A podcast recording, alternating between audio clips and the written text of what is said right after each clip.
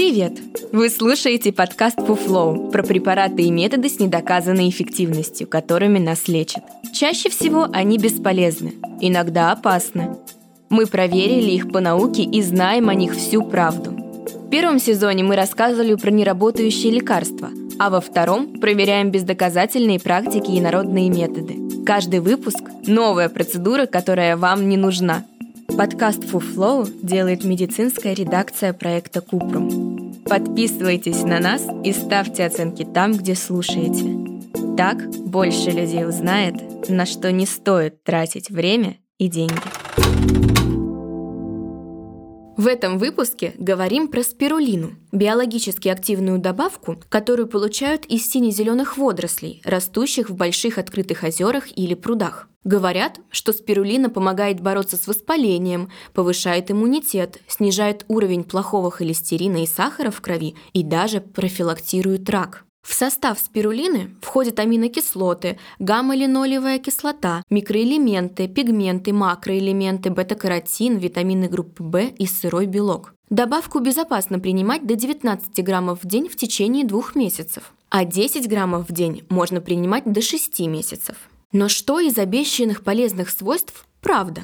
Антиоксидантные свойства. Ученые провели мета-анализ, в котором участвовали 415 человек. Им давали от 1 до 8 граммов спирулины в день. Результаты исследования показали, что спирулина действительно обладает антиоксидантными свойствами. Причем эффект заметнее, когда принимать от 5 до 8 граммов. Однако из-за небольшого количества участников рано говорить о том, насколько эффективно спирулина борется с воспалениями. Увеличить уровень антиоксидантов в организме можно с помощью цельнозерновых продуктов, овощей и фруктов. Артериальное давление – также проводились исследования с целью понять, как спирулина влияет на артериальное давление. В общей сложности участвовали 230 человек. Испытуемые принимали каждый день от 1 до 8 граммов добавки. Некоторые испытания длились 14 дней, а другие – до 12 недель. Метаанализ показал, что систолическое артериальное давление снизилось на 4,59 мм ртутного столба а диастолическая на 7,2 мм ртутного столба. У участников с изначально высоким артериальным давлением оно снижалось сильнее. Несмотря на эти данные, спирулина пока не входит в рекомендации по профилактике сердечно-сосудистых заболеваний. Сахар. Метаанализ включал 14 исследований, участниками которых стали 510 человек. Результаты некоторых из них показали, что после приема спирулины действительно снижается уровень сахара в крови. Однако необходимы дополнительные исследования с большим числом участников, чтобы доказать эту способность добавки.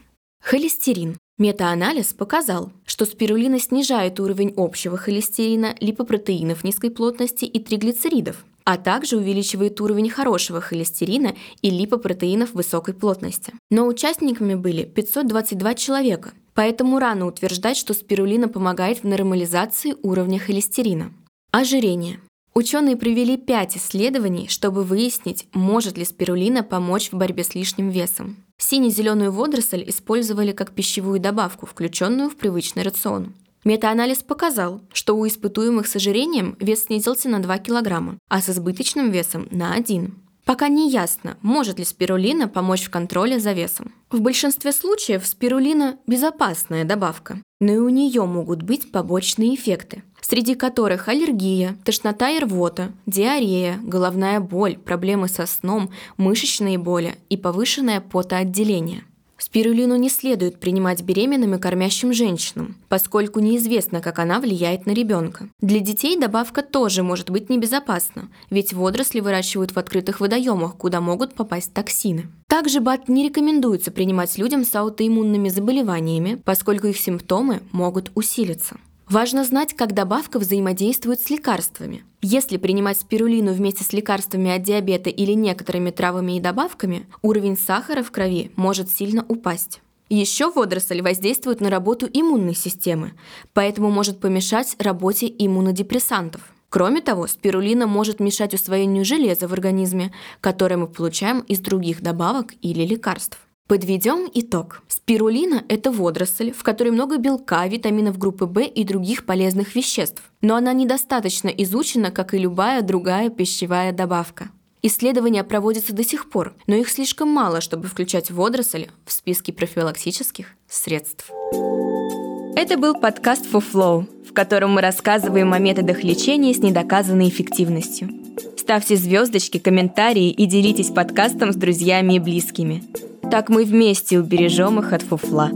Все мифы о здоровье мы собираем в подкасте Купрум. А в проекте «Без шапки» говорим о медицине с лучшими врачами и учеными – Ссылки есть в описании.